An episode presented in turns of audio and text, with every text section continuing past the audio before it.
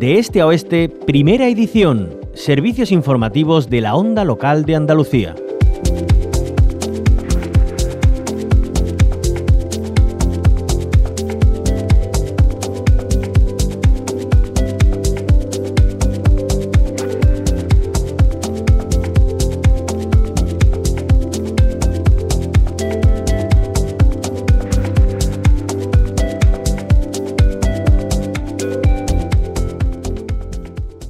Ministro del Interior, Fernando Grande Marlasca, se reúne desde este martes con todos los cuerpos policiales para analizar los casos de violencia machista ocurridos en 2022. La reunión se convoca tras el repunte de crímenes machistas ocurridos el pasado año y que ascienden a 49 víctimas. Nada más comenzar el 2023, se registraron los primeros casos, uno en Piedrabuena, en Ciudad Real, donde una mujer de 24 años fue asesinada por su pareja. El primer caso de Andalucía ha sido en el puerto de Santa María, en Cádiz, otro en Adeje, en Tenerife. A ellas se suma una cuarta víctima estrangulada en Roquetas de Mar, en Almería, por un hombre con antecedentes por violencia de género con otra mujer. Entre los cambios que quiere introducir el Ministerio del Interior está alertar a mujeres con parejas con antecedentes, así como para hacer frente al problema de que las víctimas vulnerables no denuncien a sus agresores. Fernando Grande Marlasca. Muchos de los asesinatos la víctima no estaba en el sistema biogen con el agresor, con el victimario, pero este sí había estado, aunque estuviera inactivo, ¿eh? Pero había estado con otras eh, parejas que había tenido. Y eso nos preocupaba. Por eso ya el año pasado pedimos eh, a la Fiscalía General del Estado que nos hiciera un informe al respecto. Nos surgen muchas preguntas eh, que queremos responder. Lo hacemos con Lara Esteves. Ella es magistrada y doctora en Derecho Penal, especialista en violencia machista. Bienvenida a la onda local de Andalucía, Lara. Hola, ¿qué tal? Buenos días, muchas gracias. Bueno, en primer lugar, eh, nos salta la pregunta, ¿qué está pasando para ese incremento de víctimas mortales de la violencia machista?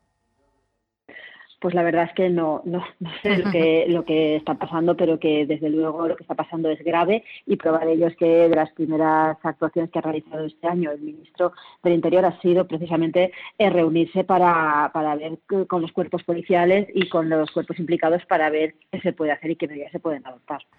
Em, desde su experiencia y como bueno, pues, eh, especialista en violencia machista, em, ¿qué es lo que falta o falla en el sistema de protección? Pues eh, sí que es verdad que se están haciendo muchas cosas, que cada vez se va especializando más eh, los órganos policiales, de asistencia social, eh, jurídica y también judicial en este, en este ámbito, pero por supuesto tenemos que seguir, tenemos que seguir trabajando.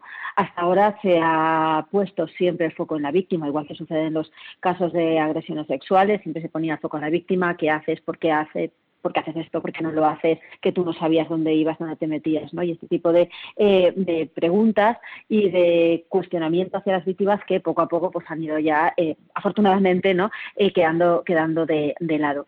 Sí que es cierto que a las víctimas si bien el foco no se debe poner en ellas porque no son las autoras de los delitos, no son las víctimas, pero sí que es necesario estar con ellas para, eh, bueno, para informarles de los recursos que tienen, de los recursos no solamente de carácter penal, de solicitar una orden, sino también de carácter asistencial, de carácter social, de carácter civil, de acceso a vivienda, a ayudas económicas, a asistencia psicológica. Eh, y esto último es muy importante porque eh, corremos el riesgo, y así lo vemos también muchas víctimas que vienen a los juzgados, de normalizar la violencia.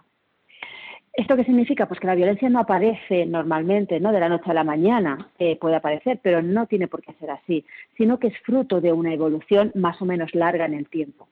¿Esto eh, qué, qué, riesgo tiene esto? Pues que la víctima vaya normalizando esa relación que tiene con el agresor y que es obviamente constitutiva de delito, pero que ella no lo percibe así por la manera de la aparición. Esto eh, hay que trabajar con, las víctimas para que dejen de, eh, algunas de ellas, normalizar esa situación en la que, de manera, por supuesto, involuntaria, ¿no? Eh, están y para que puedan reconocerse como víctimas y dar el paso de, primero, reconocerse como víctimas y después de acceder al sistema de, de ayudas. pero también es necesario hacer un refuerzo en las instituciones, en las instituciones que de manera directa o indirecta trabajan eh, contra la violencia de género, ofreciendo a las víctimas una alternativa real y posible para salir de la violencia. Si tú a una víctima le dices, vas a salir de la violencia porque además de denunciar, te vamos a ayudar con tu trabajo, con tus hijos o con tus hijas y a rehacer tu vida. Eh, si eso no se lo damos, pues llevamos a que víctimas puedan eh, ser dependientes del agresor, pues, eh, no solamente emocionalmente, sino también económicamente. Entonces, no dar ese, no dar ese paso, por ejemplo, ¿no? por poner un ejemplo. Por otro lado, también es necesario facilitar eh, no solamente la denuncia, por ejemplo, pues con oficinas especializadas de violencia, con evitar las esperas y que les atiendan personal cualificado, sino además también con agilizar el procedimiento judicial porque al final la víctima se está viendo enrocada en un procedimiento que puede durar años, en algunas ocasiones, ¿eh? no en todas, y que eh, también pues hemos de tener en cuenta que la, la persona que eh, es la agresora, es una persona con la que ha tenido mucha relación, con la que puede tener esta dependencia y, en fin, bueno, pues todas las consecuencias que puede, que puede llevar. Entonces, esto es necesario también desde el ámbito de la justicia y de cualquier organismo especializado que trabaje en el ámbito de violencia, de contar con profesional especializado. Pero eh, donde hay que poner el foco y de manera y de manera específica es en quien comete el delito, que en este caso pues es el agresor. Eh, ¿Cómo? Bueno, pues a través de, eh, una vez que ya ha comenzado el procedimiento, una investigación con perspectiva de género. Es importantísimo usar la perspectiva de género, eh, tener en cuenta el contexto, la situación en la que se ha visto involucrada la víctima en el momento de los hechos, en momentos anteriores a los, a los hechos, todo eso tenerlo en cuenta a la hora de calificar ¿no? y, de, y de determinar las consecuencias jurídicas. Además, también garantizar pues, un procedimiento también eficaz y que las medidas que se adopten sean individualizadas, no sean medidas estándar y que además sean efectivas. No solamente basta adoptar las medidas, sino asegurarse de que esas medidas se van a cumplir de manera adecuada, que se van a, se van a hacer efectivas pues, las medidas de alejamiento, de localización, etcétera. Y otra cosa también creo que es eh, importante es trabajar con el agresor. No eh, basta con imponer una pena y olvidarnos nuestra Constitución establece como un principio fundamental la reinserción del preso en la sociedad lo que significa que un agresor de violencia, igual que sucede con un agresor o con alguien que ha cometido un delito pues con vehículos autociclomotores, con agresores sexuales, es necesario reinsertarlos en la sociedad a través de que de programas especializados realizados por personal especialista eh, en estos en estos en estos temas, trabajar con esas personas para que se reconozcan como agresores y para que eh, bueno pues para marcar una antes y un después en ese comportamiento y garantizar pues que en el futuro, en la medida de lo posible, obviamente, no pueda volver a cometer delitos de semejante naturaleza. Eh, bueno, hablamos de, víctimas eh, y de agresores, pero ahí eh, está el entorno también de la víctima.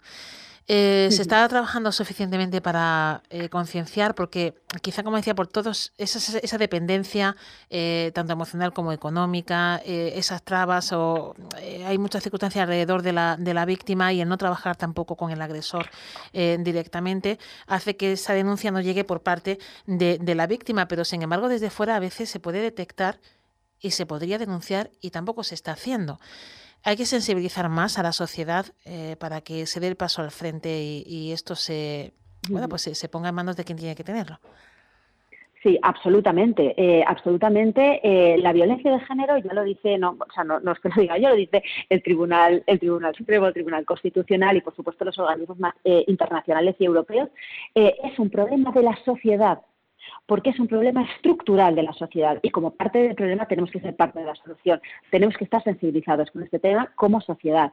Pensemos que, bueno, pues eh, hasta el año 2004 no teníamos una ley de violencia de, violencia de género, pero es que hasta el año 89 la violencia en el ámbito doméstico no era considerada, no, se veía por los juzgados de lo, eh, penales, no se consideraba un delito, ¿no? El agredir ya no a tu esposa, sino a cualquier miembro de tu familia, porque se consideraba que eso era un delito de carácter privado que tenía que quedar entre las cuatro paredes de una casa. Bueno, pues obviamente desde entonces hasta ahora hemos evolucionado muchísimo. Hemos visibilizado el problema y lo hemos reconocido, en el caso de la violencia de género, como un problema estructural de la sociedad. Eh, esto pasa por, sensibilizar no solamente a las víctimas de violencia, no solamente por reinsertar a los, a los, a los agresores, sino por sensibilizar a toda la población y que entendamos como población que hay un problema estructural de desigualdad y que esa desigualdad puede conllevar violencia de género. No toda desigualdad es violencia de género, pero sí toda violencia de género eh, conlleva una situación de desigualdad. Por tanto, hay que trabajar eh, como, como, como sociedad. Y en el entorno familiar realmente aquí se juntan muchas cosas, ¿no? Porque no solamente es que te que reconozcas que una familia tuya una vecina una amiga puede ser víctima de violencia, sino también pues el miedo a denunciar, eh, el ver que ella no quiere denunciar. Entonces, pues a la ciudadanía eh, sí que es importante transmitirles el mensaje que obviamente cuando se, ve eh, la comisión de un delito es necesario denunciar, pero en el caso de la violencia de género además también mm, también podemos llamar al 016, por ejemplo, no hace falta que tú seas víctima para llamar, tú puedes ser, percibir que una, un familiar tuyo o una persona cercana es víctima y llamar para pedir ayuda, para pedir, bueno, pues consejos sobre cómo, sobre cómo actuar. Em, en muchos partidos judiciales em, hay oficinas de atención a la víctima em, en las que se encuentran pues, profesionales del ámbito jurídico, del ámbito psicológico, del ámbito social, donde también se puede acudir para, bueno, pues para comunicar la situación que puedan derivar al organismo correspondiente. Lo importante es no quedarse eh, de brazos cruzados y mirar hacia otro lado cuando existe un ámbito de, violencia o sospechas de violencia. Y tenemos también que mostrar cuáles son los canales de ayuda que, de dispone toda la sociedad para eh, atajar este problema. Em, de las medidas que propone el ministro Grande Marlasca, entre ellas, bueno, pues se, incluye eh, que, si hay un agresor que está ya en el sistema Biogen, pues se le informe a futuras parejas de que está en ese registro. Eh, ¿Cómo valora esa, esa medida que es la menor la que ha salido a la luz? Bueno, a ver, eh, la situación em, de antecedentes penales, situación procesal de las personas, de todas las personas en nuestro país, es unas, eh, son situaciones eh, personales que afectan a la intimidad de cada uno. Y en el ámbito español, pero también, o sea, en, en el ámbito, en el ámbito sí, interno, pero también en el ámbito europeo, ya desde el año 16 y en nuestro ordenamiento jurídico también, ya se recoge una legislación específica sobre la protección de datos que, bueno, pues que requiere una una confidencialidad que es personal y la eh, protección de, estos, de, estos, de estos datos. Esto es la regla general. No es una, no, es una valoración absoluta, sino que también está sujeta a eh, excepciones.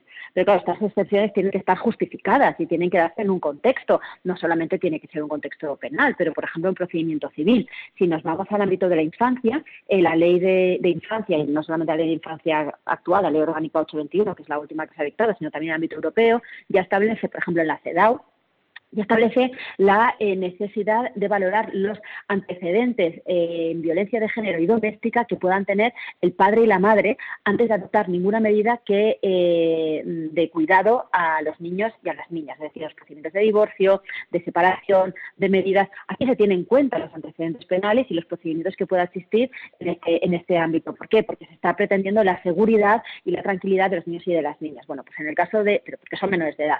En el caso de la violencia de género, eh, de carácter general, yo veo complicado que pueda darse eh, información eh, personal sobre la situación procesal de cualquier persona sin vulnerar los el derecho a, la, a, la, a, la, intimidad, que es un derecho fundamental.